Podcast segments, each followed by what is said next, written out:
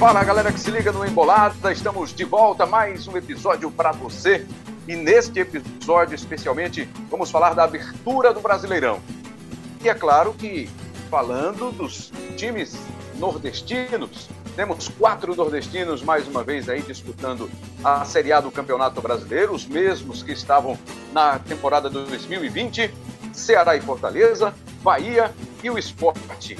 E hoje nós temos aqui para conversar sobre o nosso tema, sobre o nosso assunto, Tiago Lima, que é da Bahia, do GE da Bahia, Thaís, Jorge e Beatriz Carvalho, que estão acompanhando de perto Fortaleza e Ceará. Estão lá também fazendo o dia a dia, acompanhando pelo GE em Fortaleza, no Ceará. Além, claro, de Cabral Neto, nosso parceiro aqui de Embolada. Tudo bem, Cabral? Fala, Rembrandt. Um abraço para você, um abraço a todos os nossos convidados, a Beatriz, Thaís, o Tiago. Um abraço para todo mundo que está ligado com a gente aqui no Embolada para falar de uma primeira rodada quase que perfeita do Nordeste, né, Rembrandt? 10 pontos em 12 possíveis, uma arrancada fantástica dos times nordestinos na Série A. É, mas eu quero fazer aqui uma proposta para vocês. Deixa eu cumprimentar Tiago. Tudo bem, Tiago? Tudo tranquilo, Rambrão. Prazer estar aqui de novo com vocês, conversando sobre o futebol nordestino. É sempre uma honra participar do podcast. Que alegria. Vamos falar muito aí do Bahia. E também, claro, de Fortaleza e Ceará. Olá, Thaís Jorge. Tudo bem? Bem-vinda mais uma vez. Oi, meus amigos, boa tarde a todos, bom dia, boa noite para todo mundo que está ouvindo esse podcast. É sempre um prazer e uma honra estar aqui com vocês, tá? Que legal. Beatriz Carvalho, também é uma honra para a gente ter a sua participação neste episódio do Embolada. Bem-vinda. Olá, amigos. Bom dia, boa tarde, boa noite para todo mundo também, né? E estou muito feliz de estar aqui, ainda mais depois de uma primeira rodada dessas, né? Tão boa para o nosso Nordeste. Bora lá falar de futebol. A proposta é a seguinte, hein? Esqueçamos essa primeira rodada. Faz de conta que ela não existiu ainda. Aí eu quero saber de Cabral, do Tiago Lima, da Thaís Jorge e da Beatriz Carvalho.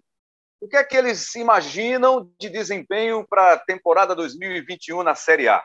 Vamos ser protagonistas com os times do Nordeste, coadjuvantes, meros participantes ali no grupo de figuração, ou vai pintar aquele desespero ao final do ano para tentar escapar do rebaixamento? Esquece a primeira rodada, hein? Para todo mundo esquecer dos resultados deste fim de semana. Olha, Rambran, eu acho que o Bahia, por exemplo, o clube que eu cubro diariamente, vai ser um coadjuvante. É um time que no, na última temporada sofreu muito para garantir a permanência na Série A, mas que promoveu uma reformulação dentro do elenco e eu prevejo um Brasileirão bem mais tranquilo. Acho que o time deu uma encorpada, o Dado Cavalcante é um bom técnico, é um bom técnico, ele tem o um elenco na mão. Acho que o Bahia vai fazer uma caminhada tranquila. Espero meio de tabela.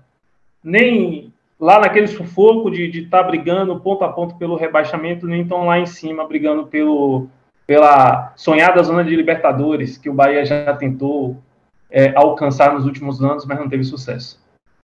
Aí então, Tiago Pereira, a primeira participação dele aí, a, a ideia, o que ele imagina, o que ele projeta para o desempenho do Bahia.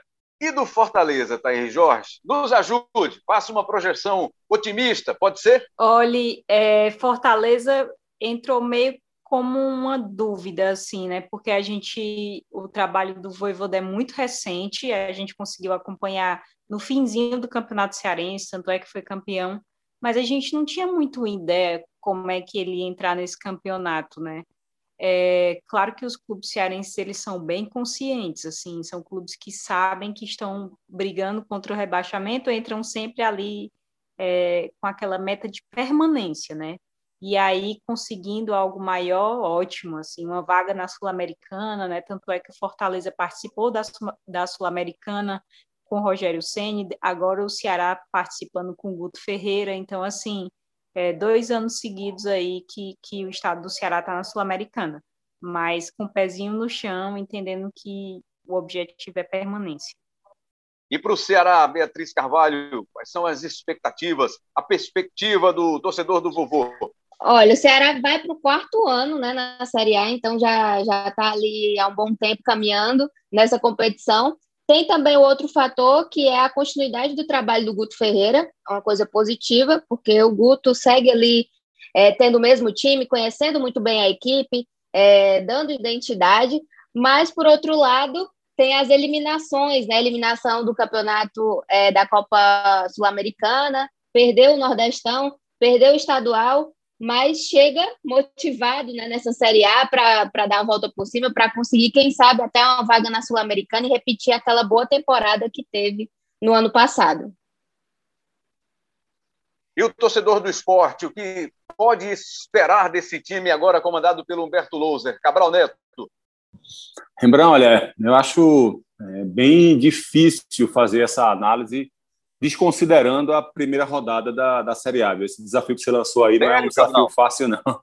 Não é um desafio fácil, não. Porque a minha resposta para essa tua pergunta talvez fosse mais pessimista depois do, do primeiro jogo, né? Poderia ser também se fosse relacionado ao Ceará, que estava vivendo um momento de oscilação. Então, assim, é, o próprio Fortaleza ainda é uma incógnita. O trabalho do Voivoda é, é sensacional, mas ainda é muito recente.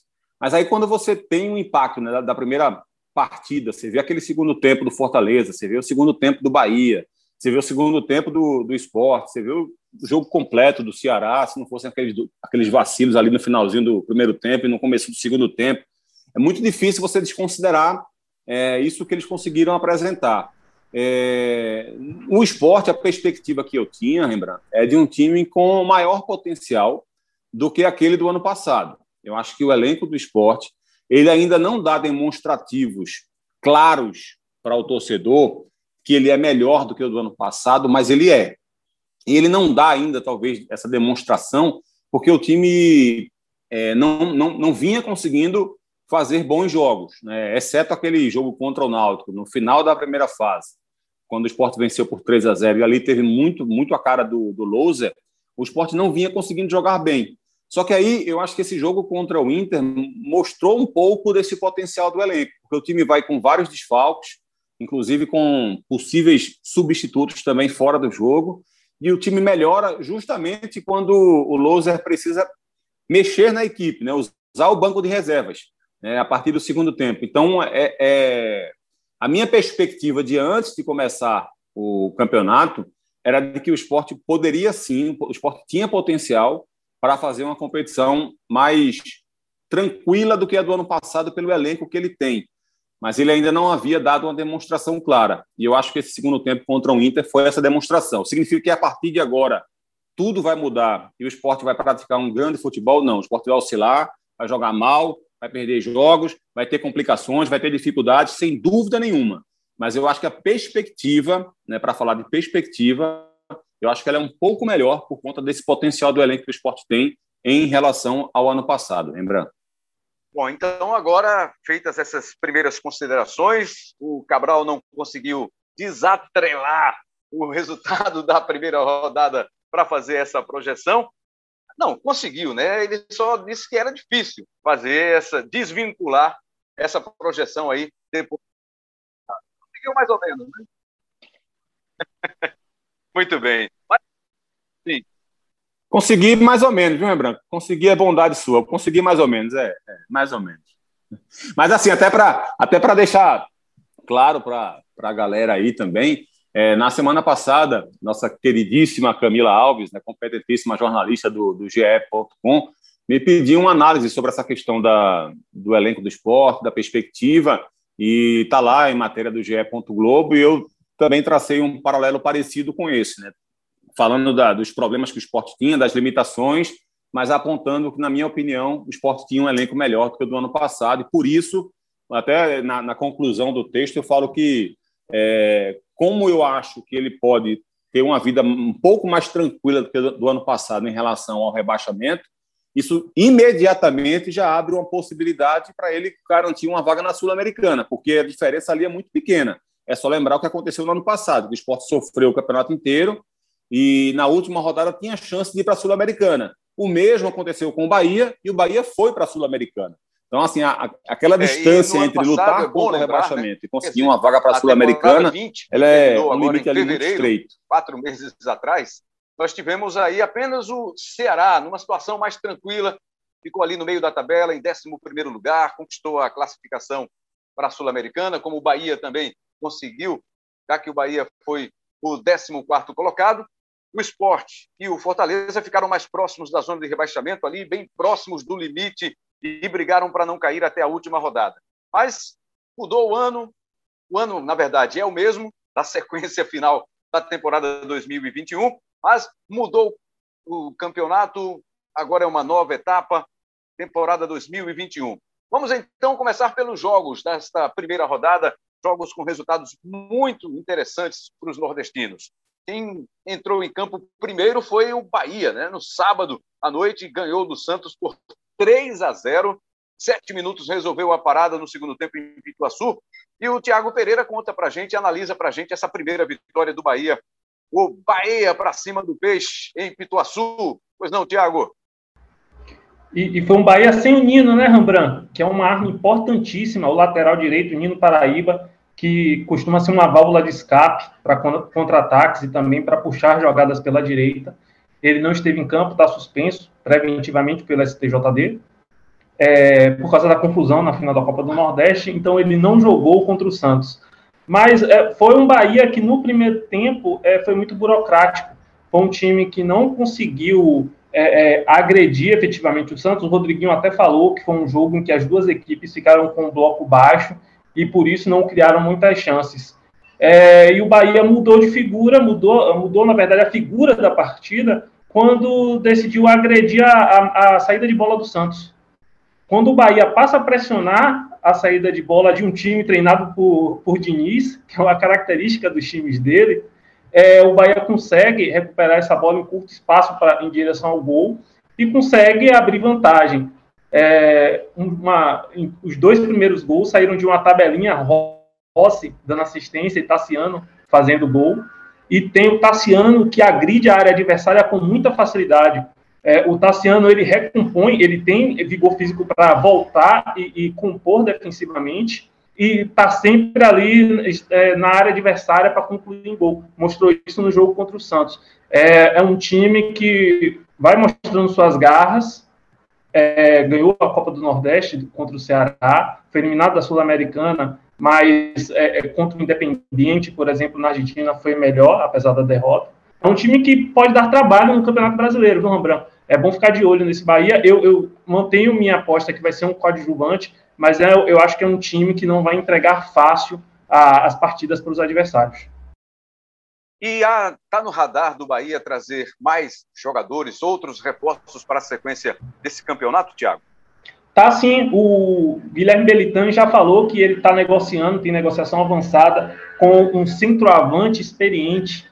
É, muita, muita gente especulou que era o André, o André acertou com o esporte, aí já tirou esse, esse jogador da, da alçada do Bahia. É, até porque o Bahia não tem um centroavante reserva para o Gilberto. É, quando o Dado tenta é, tem que substituir o Gilberto, ele bota Tony Anderson, que é um meia de ofício, como um falso nove. E é uma tática que não dá muito certo. O Tony Anderson não tem esse cacuete para atuar de costas para a defesa adversária, é, de, de agredir a área adversária. Ele é um jogador mais de construção. É, o Bahia busca esse centroavante. É, o Bahia também pode estar atrás de um lateral esquerdo, já que o Juninho Capixaba não vem bem. Contra o Montevideo City no, no, na, na Sul-Americana, ele falhou feio no último gol da equipe uruguaia. Só tem, hoje, de, de confiança, só tem o Matheus Bahia. O Juninho não inspira essa confiança na torcida, o Juninho Capixaba. É o Bahia que ainda tenta incorporar o elenco. E o Dado é, é, fala isso em toda a coletiva. A gente ainda está em busca de fortalecer o elenco, porque o Campeonato Brasileiro é muito longo e é uma competição muito difícil. E, sem dúvida nenhuma, Cabral, essa sequência que o Dado Cavalcante vai ganhando no Bahia, né? O título da Copa do Nordeste, ele já chegou no ano passado. É um cara que conhece já bem o ambiente do clube, da pressão, da necessidade dos resultados, mas não está abrindo mão de tentar fazer o time jogar, né? De tentar implantar o seu modelo de jogo. É, acho que a, o dado foi muito importante já no ano passado, né, Rembrandt? É, ajudou ali a salvar o time do Bahia do rebaixamento, né? Conseguiu fazer é, o Bahia mais competitivo, teve alguma dificuldade no início, tentou tornar o time do Bahia mais seguro na defesa e, ao mesmo tempo, também melhorar seu jogo ofensivo, deu demonstrações nos dois primeiros jogos, mas assim, sem resultados, mas depois teve uma sequência complicada, né, oscilando, fez aquele jogo horroroso né, contra o esporte na Ilha do Retiro, aquele dia que o jogo acaba e você pensa assim, pô, esse futebol do Bahia é futebol de rebaixado, né? É difícil imaginar que ele iria conseguir escapar depois daquela atuação que ele teve, especialmente no segundo tempo. Mas depois ele cresceu de novo, conseguiu remontar a sua equipe e, e, hoje o Bahia é um time com, com boas ideias, né? conseguiu conquistar a Copa do Nordeste. Né? Tem o Rodriguinho, desde quando o Dado assumiu o time do, do Bahia naquela reta final ali com o Rodriguinho, né? quando ele voltou do lesão, ele já começou a crescer de rendimento ali, começou a ter atuações que se esperava dele desde o início do ano, e elas foram muito escassas até então, né? Mas aí com o Dado Cavalcante ficou mais frequente essa importância do Rodriguinho. É, tem um time muito incisivo pelo lado direito, por isso que o Thiago lembrou aí da ausência do Nino Paraíba, que de fato acaba fazendo falta, né? Porque ele e o Rossi são jogadores. O Rossi também cresceu nessa temporada, né? especialmente comparando com o que ele quase pouco, com o que ele pouco produzia no ano passado. Teve uma certa melhora já na reta final também da Série A do ano passado. Continua sendo importante, foi muito bem no segundo tempo do jogo contra o Santos. E ele e o Nino dão essa agressividade pelo lado direito. Do lado esquerdo, o time do Bahia tem um pouco mais de construção, que é exatamente o lado onde o Rodriguinho fica caindo e tem essa aproximação sempre importante do Tassiano também ali, e os dois vão revezando nessa, nessa, nessa armação de jogadas. É, a, saída de bola do Bahia melhorou muito. Esse garoto, Patrick De Luca, foi um achado aí incrível, né? também do Dado Cavalcante na equipe no ano passado. Um zagueiro, volante, ou um volante zagueiro, né, que muda o posicionamento dele pela leitura tática que tem, um cara que melhorou muito essa saída de bola da equipe do Bahia também. E tem o Gilberto lá na frente, né, fazendo a diferença, fazendo gols. O time joga nessa, assim, meio que em função de tentar abastecer o Gilberto. Então, não é uma equipe que tá, que conseguiu uma vitória do nada. Não, é, não, não, não pode chamar de surpreendente. O Santos está numa situação muito complicada, muito difícil. Né, quase foi rebaixado no Campeonato Paulista foi eliminado na primeira fase da, da Libertadores. É, foi, foi surpreendente até a, a, o campeonato que fez o Santos no ano passado. É verdade que não é um, não é um, um peixe morto, né? sem nenhuma alusão ao mascote do, do Santos, até porque um time que tem Marinho, por mais que ele não, não esteja tendo sequência de jogos, é um, um baita do jogador, né? Um time que tem suas tem um, Ca, um Kaique, um zagueiro que está aparecendo agora com 17 anos, que joga muita bola. Então, assim, não é um time é, é, também para ser desprezado. Não foi uma vitória a ser desprezada de forma nenhuma. Né? Eu tenho o Fernando Diniz começando o trabalho dele, a gente conhece, sabe o que, é, que ele é capaz de fazer. E então, assim, não foi uma, uma vitória qualquer do Bahia. Né? Foi uma vitória ali que, em sete minutos, ele conseguiu amassar o time do Santos. É, fez um belo segundo tempo, venceu com autoridade, venceu com, dando demonstrações de um time de bom potencial. O segundo nordestino a entrar em campo foi o Fortaleza, né? Na manhã de domingo, conseguiu uma vitória, um resultado daqueles de virada contra o milionário time do Atlético Mineiro, o Atlético com Hulk, com Nátio Fernandes, um time caríssimo, né? Para a disputa da temporada 2021. Tomou um gol de pênalti, marcado pelo Hulk ainda no primeiro tempo, e no segundo tempo, com a entrada do Iago Pikachu, o time deu um choque de realidade no Galo e saiu com uma vitória lá do Mineirão. Olha, parecia muito. Eu acho que a grande surpresa começou já na escalação, né? É, ele optou ali por um 3-5-2, então a gente já ficou esperando como é que seria essa atuação do Fortaleza, né, diante da escalação.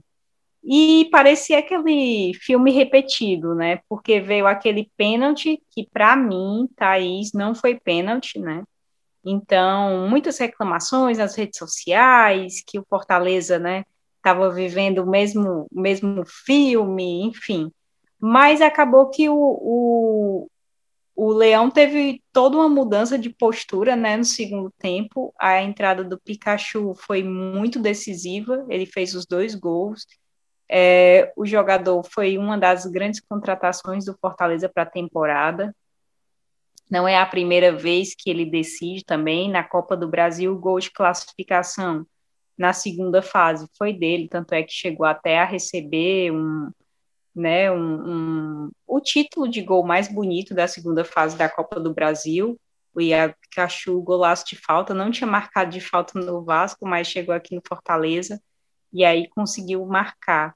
E aí foi uma estreia muito importante para o Fortaleza, para vocês terem uma noção, Fortaleza nunca tinha vencido fora de casa em estreias.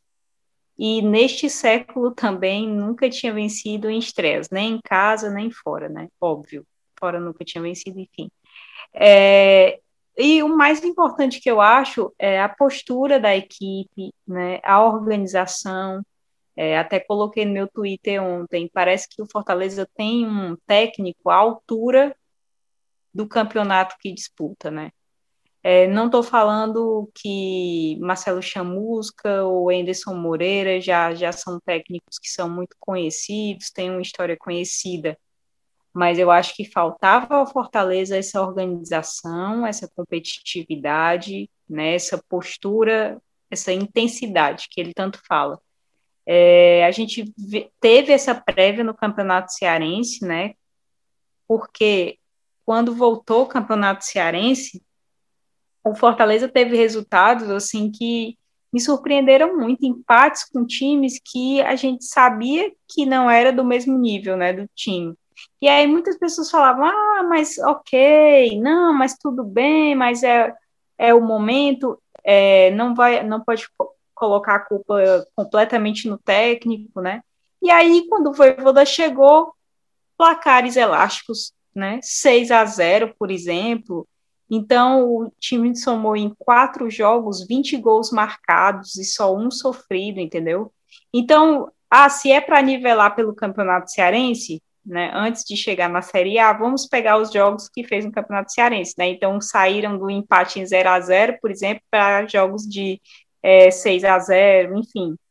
E aí chega, chegou na, na Série A meio que com, com essa dúvida, mas ontem mostrou um belo cartão de visitas, né?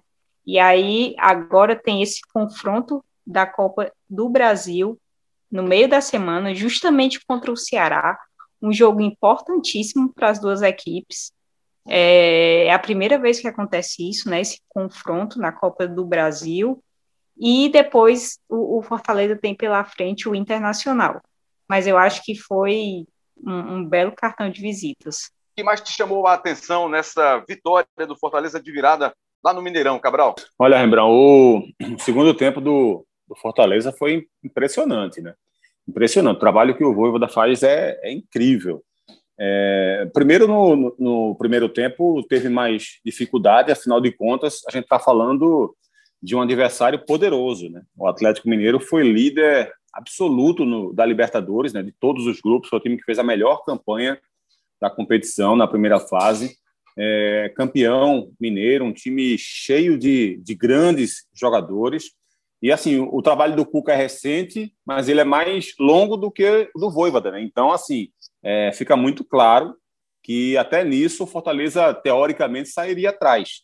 Né? Se você for pegar por investimento, mando de campo, tudo isso, o Atlético Mineiro estava na frente em relação ao Fortaleza. Então foi um jogo, um primeiro tempo de muita intensidade das duas equipes, mas com o Atlético Mineiro superior, né, criando algumas boas oportunidades.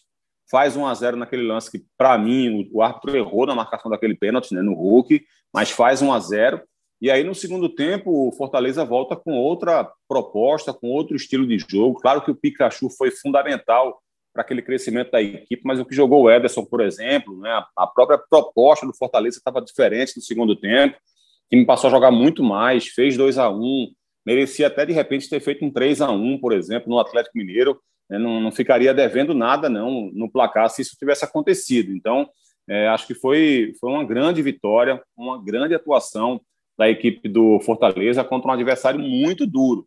É, isso diz muito sobre esse trabalho que está sendo executado, sobre a... Eu gosto muito de ver, Rembrandt, quando o treinador consegue transformar uma equipe, quando ele chega numa equipe, ele consegue transformar aquela equipe, mesmo com o mesmo elenco. É, isso acontece algumas vezes. É claro que a gente vai precisar ver a sequência. Né? A gente já viu várias vezes no futebol acontecer de ter uma arrancada inicial com algum técnico e depois essa arrancada não se sustentar. Mas é, o que a gente vê até aqui do time do Fortaleza é algo muito agradável, muito diferente até do que era anterior, né, com o Ederson, com, com o Chamusca, é, é, e ele está conseguindo fazer com que esse time do Fortaleza seja um time fortíssimo, mesmo com um elenco que, que, que os outros dois treinadores antigos também tinham. Né? Não, não é uma, algo que ele está é, precisou contratação, de contratações, precisou mudar o, o elenco, precisou é, fazer alterações profundas é, na, no, no, grupo de jogadores, nada disso. Né? Ele, ele conseguiu chegar, pegar o time é, sem, sem mudança no, no elenco, transformar esse time num time muito forte. Só um destaque também, né? Que eu falei do Ederson, falei do, do, do Pikachu, né, que entrou muito bem na equipe, mas a gente não pode esquecer também que o,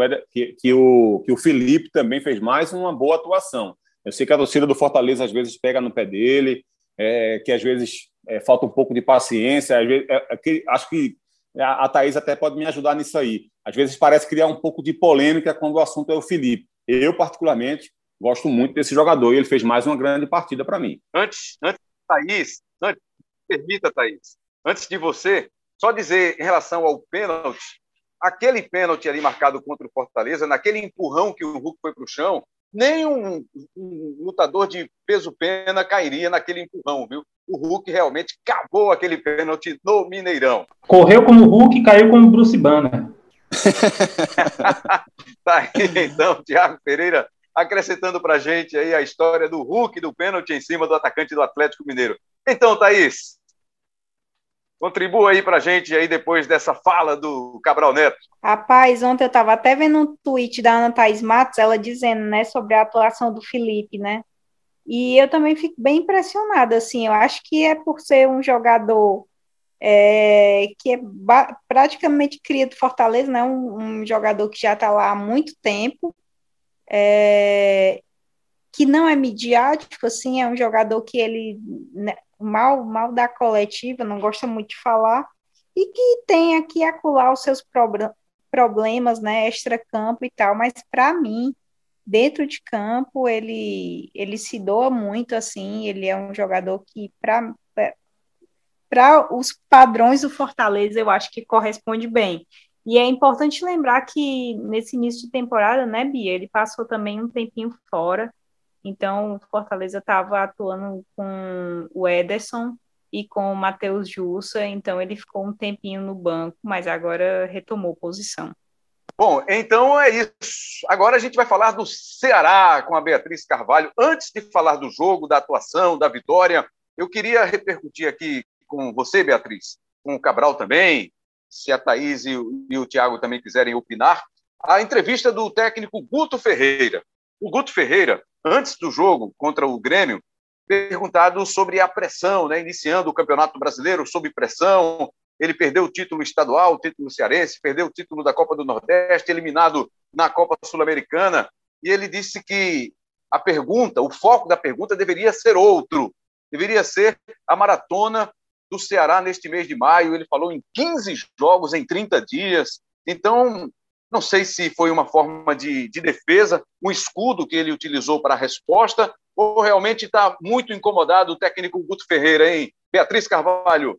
Então, é, eu acho, acredito que ele está realmente muito incomodado com isso, Rembrandt, porque desde a, quando marcaram a final do Cearense, né, quando ele tava, ainda estava nessa disputa dessa competição, ele já estava batendo nessa tecla de que a federação tinha que ter um pouco mais de sensibilidade, foi até a palavra que ele usou, é, ao marcar essa data, porque o Ceará estava nessa competição, estava também na Sul-Americana, e estrear na Série A, então era uma maratona de jogos realmente, e o time tinha que fazer aquela, aquela é, aquele rodízio, né, que a gente gosta de falar, jogando com o sub-23, jogando com, com, o time reserva, e aí isso acabou atrapalhando um pouco no planejamento, é tanto que nas finais o time sentiu bastante, né? Deu para perceber, tanto na, pela Sul-Americana, que foi é, fora do, do Brasil, é, com altitude e tudo mais, inclusive foi outro ponto que ele falou muito na coletiva da Sul-Americana, que o time, além de ter tido essa maratona de jogos, sentiu muita altitude,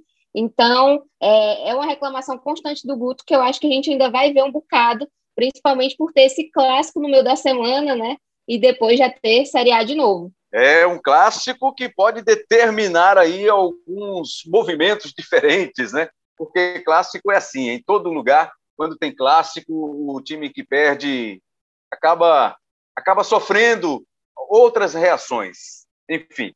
Mas e sobre o jogo? Aí o, o técnico Guto Ferreira aproveita a estreia para para mandar a campo um time praticamente reserva, né? Tinha o Messias, que é titular na defesa, mas ninguém. Oliveira ali no meio de campo, outro jogador também que, que aparece sempre entre os titulares.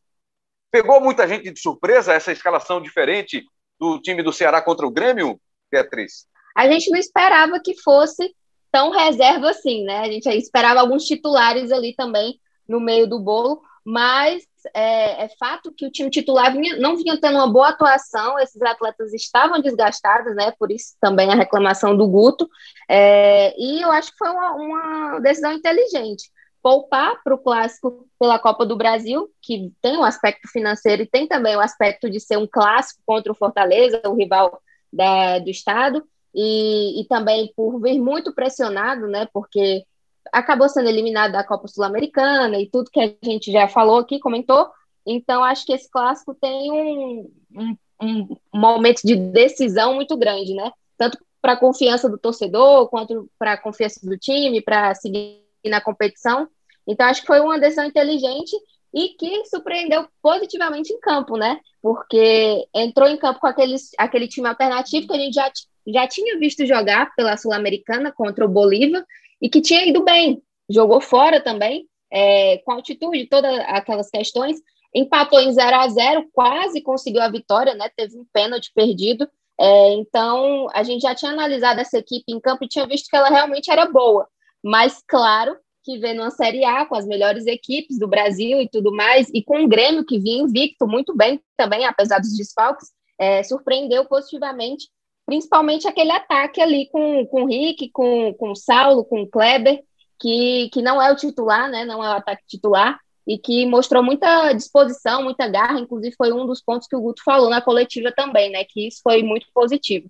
E acho que outro ponto positivo é que, mesmo com a troca de peças, o, o Ceará não perdeu a característica que tem, né? Aquelas transições ofensivas, é, a questão do, do jogo mais fechadinho, essa organização que já é a cara do Ceará e que mostrou que, que funciona com diferentes peças. Acho que esse é um ponto muito positivo, essa questão das reposições, né? O Guto saber que pode contar com, com quem tem no banco, que pode trocar, que vai funcionar. Eu lembro que na temporada passada, no Brasileirão de 2020, é, existia muito a Vina dependência, né? O Vina era uma, uma, uma peça que não tinha reposição à altura dele no Ceará, e assim, não estou dizendo que o Jorginho chegou no patamar do Vina, mas como o Vina não está indo tão bem esse ano e o Jorginho vem correspondendo à altura, acho que equipara, assim, né? Então, acho que é, foi uma estreia muito positiva para o Ceará, além dos três pontos, é, ter essa confiança também no time, tanto para o Guto, para os atletas e também para a torcida. É uma vitória é uma vitória que segura um pouquinho esse momento de instabilidade do Guto Ferreira? Alivia um pouco esse momento, Cabral? Rembrandt, eu acho que nem deveria existir esse momento, sabe? É, eu sei como funciona o futebol, é, a pressão em cima do Guto, eu acho que ela já, já era grande mesmo, né? Porque o time é, foi vice-campeão estadual, foi vice-campeão da, da Copa do Brasil, da Copa do Nordeste, havia sido eliminado da, da Sul-Americana. Só que, assim, eu, eu prefiro ver sob uma outra ótica, sabe? Eu acho que o, o, o Ceará de Guto está sempre chegando. É, chegou na decisão contra o Bahia invicto, e, na Copa do Nordeste, foi campeão invicto ano passado, chegou na decisão desse ano invicto, perdeu para o Bahia, ele não perdeu para qualquer, qualquer, time, ele perdeu para o Bahia, um resultado normal que acontece, né? se o Ceará tivesse vencido seria um resultado normal que acontece, como o Bahia também ter vencido é, demonstra apenas que o time do Bahia é um time forte também, para você vencer o Ceará hoje, você precisa ter um time forte para isso. Você precisa fazer ter uma grande atuação para vencer o Ceará. Não, não, se vence o Ceará hoje jogando de qualquer forma. O time também chegou na final do estadual. E quantas vezes o Ceará já venceu e já perdeu o campeonato estadual jogando contra o Fortaleza? Inúmeras vezes. Então, é, são resultados que, que acontecem naturalmente. É, essa, essa, essa maratona de fato é desgastante. Não foi a primeira vez que ele precisou usar o time reserva. Já, já tinha utilizado também na Sul-Americana naquele empate contra o Bolívar em 0 a 0 Então, assim, acho que o elenco do, do Ceará melhorou nessa temporada. Ele ganhou algumas peças importantes, como o Gabriel Dias, o Messias, está jogando demais ali junto com o Luiz Otávio, o Mendonça, que também que, que vinha muito bem, deu uma oscilada junto com o time. Mas, assim, são o Oliveira também, que tem jogado muito bem. São oscilações, oscilações que acontecem naturalmente, de forma normal, natural, com qualquer equipe, especialmente quando ela atravessa esse, time de, esse tipo de maratona desgastante. Acho que o time do, do Ceará, é, como bem disse a Beatriz, continua muito forte no sistema defensivo, nessas arrancadas, mas deu demonstrações já nessa temporada também evolução em circulação de bola, em paciência para construir jogadas contra adversários fechados, algo que ele praticamente não tinha no ano passado e esse ano já deu algumas demonstrações de poder em relação a isso, né, de possibilidade de aumentar esse repertório fazendo esse tipo de jogo. Então, eu acho que são pontos importantes que precisam ser avaliados. E aí, quando você enfrenta um time como o Grêmio, forte, né, que evidentemente também perdeu alguns, alguns jogadores por conta da Covid, né, vários jogadores acabaram ficando de fora. Mas, assim, você enfrenta um Grêmio com um adversário poderoso, com uma folha salarial altíssima, com o seu time reserva, e consegue vencer da forma que venceu, porque você faz 2 a 0 toma o empate, ainda tem força para reagir depois, com alguns pontos positivos no jogo. Né? Mais uma vez, o Jorginho foi bem, outra boa contratação que a equipe fez. O Rick também, outro garoto que está surgindo aí é, é, nova, né, na, na, equipe, né? já, já tinha feito bons jogos já em outras temporadas, mas vai dando demonstrações de, de poder auxiliar muito sua equipe. Então, assim, é, não é uma vitória qualquer, não é uma vitória comum.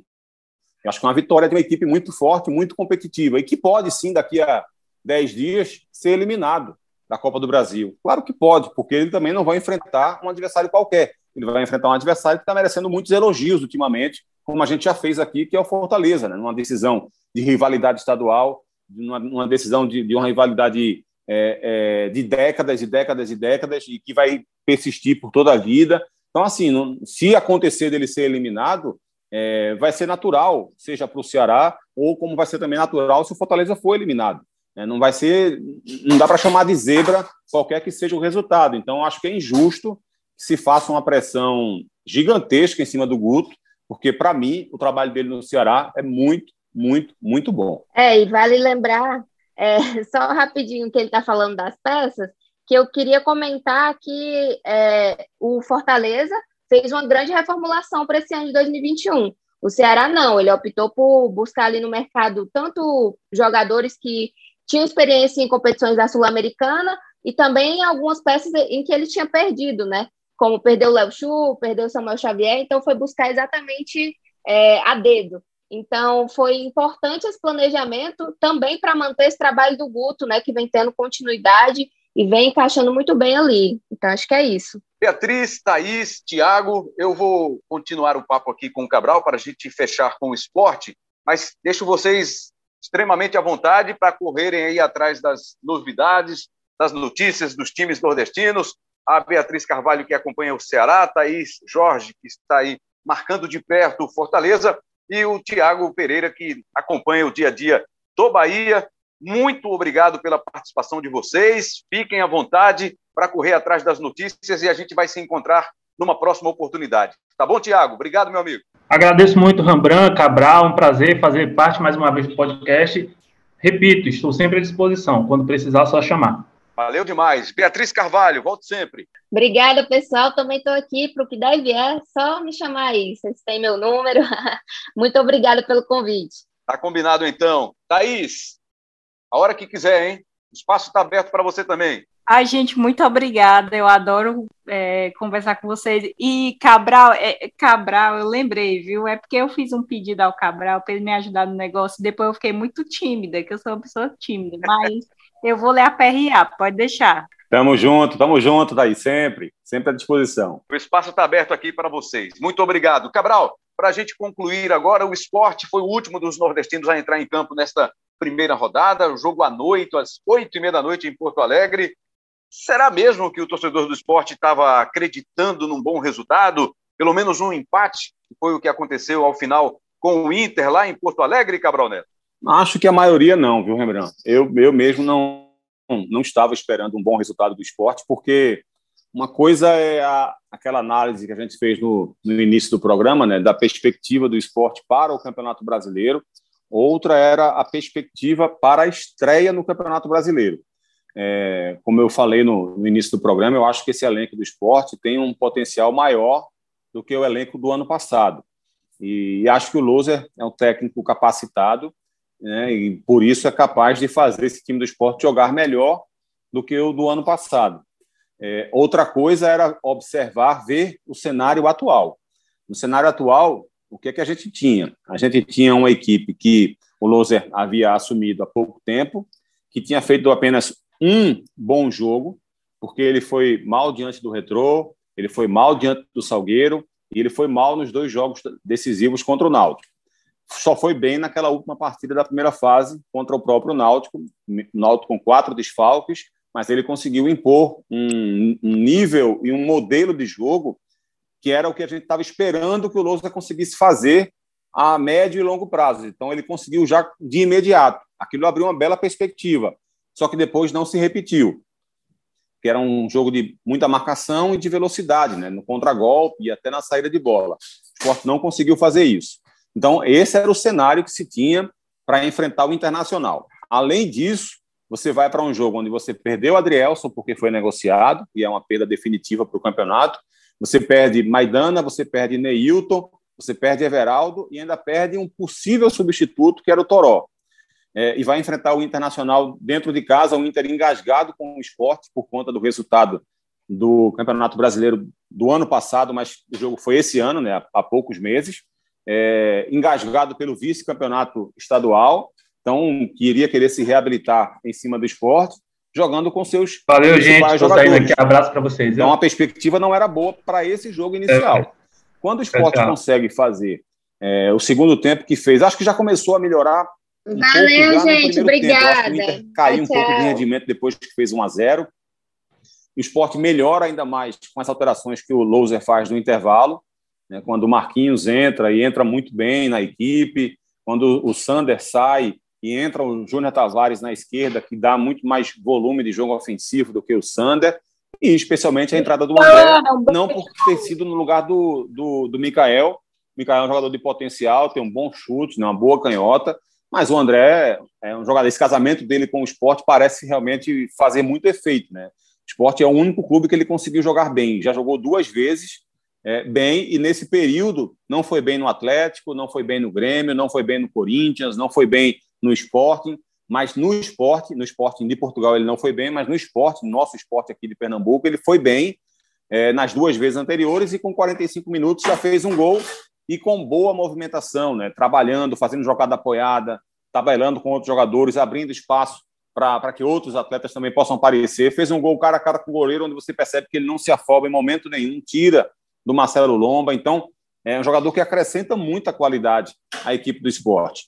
É, o Paulinho Mocelin, que acho também que cresceu quando ganhou um pouco mais de liberdade né, em termos de marcação, não precisou marcar tanto quanto no primeiro tempo, ele cresce também no jogo. O próprio Maxwell entrou também ali, apesar dos gols perdidos, as oportunidades que poderiam ser mais claras nos pés dele não foram, mesmo assim ele também ajudou bastante o esporte quando entrou. Então, é, observe que mesmo com esses desfalques, os jogadores que entraram no segundo tempo fizeram alguma diferença além, claro, do Gustavo, né, que é um capítulo à parte nessa análise, né, que é, acho a gente falou sobre isso nas transmissões, falou sobre isso no podcast. Acho que ele, é, o Louser cometeu equívocos ao meio que, que deixar o, o, Gustavo meio escanteado no seu elenco, né, porque o Gustavo estava é, fazendo boas partidas, entrando na equipe e foi meio que escanteado na reta final pelo Louser, de forma meio que inexplicável, pelo menos para mim. E ele entra bem também, né, e consegue dar o passe para o gol, é, aparece no jogo. Então, assim, eu acho que esse, esses detalhes individuais são importantes para acrescentar naquela convicção de que esse elenco do esporte pode sim, a médio e longo prazo, conseguir praticar um futebol melhor que o do ano passado. Mas a perspectiva inicial, de fato, não era positiva para essa estreia. Como o resultado veio? e com um bom jogo já no segundo tempo, mais uma vez, né, se acende a esperança de que esse segundo tempo possa ser um pontapé inicial para uma evolução do esporte. Eu digo mais uma vez porque eu me refiro àquela vitória contra o Náutico, quando ele faz 3 a 0 como eu me referi, que poderia ser o pontapé inicial para uma evolução da equipe, que não foi. Agora surge mais uma esperança de que esse possa ser esse pontapé inicial. Mas é bom deixar claro também, o trabalho do Loser ainda é muito recente, não dá para ficar fazendo cobrança é, é, mais forte, mais pesada em cima dele. Acho que ele não merece uma cobrança mais pesada.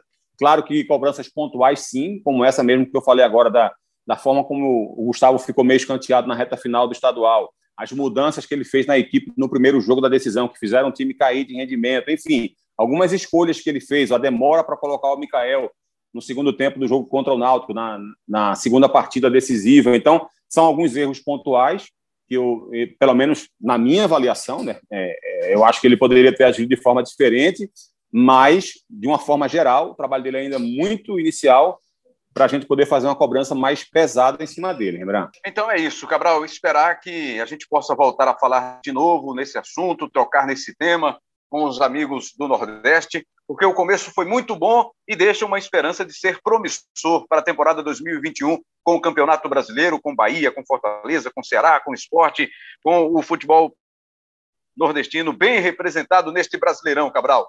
É isso, Rembrandt, é isso. Vamos ver se a gente volta outras vezes também com esse papo, com esse assunto aí do, dos clubes do Nordeste, mas certamente a gente sempre vai trazer aqui alguns bons assuntos, algumas boas pautas para a gente conversar aqui no Embolada. Rembrandt, valeu, um abraço para você e agradecendo também mais uma vez aí para a Thaís, a Beatriz e ao, e ao Tiago pela participação deles aqui no nosso Embolada. Valeu demais, Cabral Neto, os amigos que participaram com a gente, ao nosso produtor e editor hoje, produtor e editor, Daniel Gomes, o craque que joga em todas as posições. O CEO do Embolada, Lucas Fittipaldi. Alô, Fittipaldi. Acelera, Fittipaldi. Acelera não, começa a andar, né? Faz alguma coisa, acelera não. Acelera, deixa para depois, deixa ele pelo menos começar a fazer alguma coisa aqui pelo Embolada. Coordenação de podcasts do Rafael Barros, gerência de podcasts do André Amaral. E você pode acessar e ouvir o nosso podcast ge.globo barra embolada ou pelo seu aplicativo de áudio digital preferido. Lá estamos em todas as plataformas. Valeu, galera! Bom demais, mais uma vez, contar com a sua audiência. Um grande abraço a todos. Embolada volta logo, logo.